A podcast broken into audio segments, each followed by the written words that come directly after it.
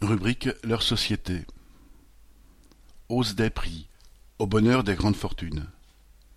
La hausse des prix dans les commerces s'accélère, s'ajoutant à celle des loyers, des assurances, de l'essence, du gaz, etc.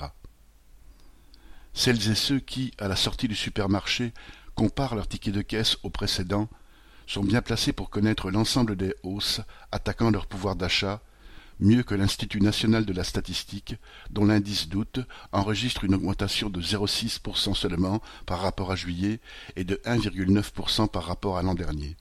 À l'autre bout, et ce n'est pas une coïncidence, le patrimoine cumulé des 500 plus grandes fortunes de France a augmenté de 30% en un an.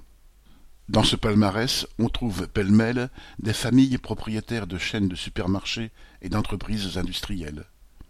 Dans l'agroalimentaire, par exemple, Emmanuel Besnier et sa famille, qui possèdent Lactalis, ont vu leur patrimoine passer en un an de 9,9 à 12 milliards d'euros. Une société moins connue, le SAFRE, dont le capital est réparti entre 400 actionnaires issus de la famille du même nom, exploite 10 500 salariés, dont 2600 en France. Il fabrique entre autres des levures qui servent non seulement à la fermentation du pain, mais aussi à celle de la fortune des propriétaires, estimée à 2,7 milliards d'euros.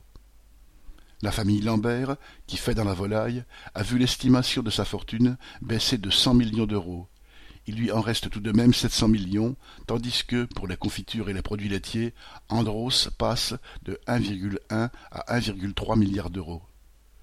Du côté de la grande distribution, la fortune de la famille Muliez, propriétaire d'Auchan, Kiabi, Decathlon, Leroy Merlin, Boulanger, Noroto, Flunch, au total 130 marques ou enseignes, a baissé de 2,6 à 2,4 milliards d'euros.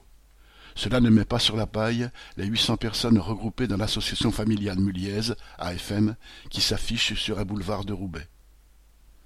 Comment accepter que des capitalistes, y compris ceux qui réalisent leurs profits en vendant leurs marchandises au milieu populaire, continuent à pressurer deux fois les travailleurs, une première en tant que salariés et une seconde quand ils viennent acheter leurs produits?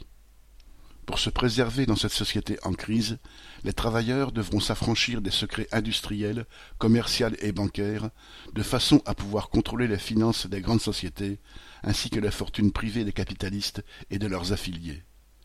Mais pour cela, il ne faut pas compter sur les organismes institutionnels. Seuls les travailleurs organisés pourront exercer un contrôle des prix réel et sérieux. Pour pouvoir mettre en question le choix des entreprises, les prix qu'elles pratiquent, les sommes qu'elles investissent dans des produits utiles ou pas, ce qu'elles payent comme dividendes et acquis, un tel contrôle est indispensable.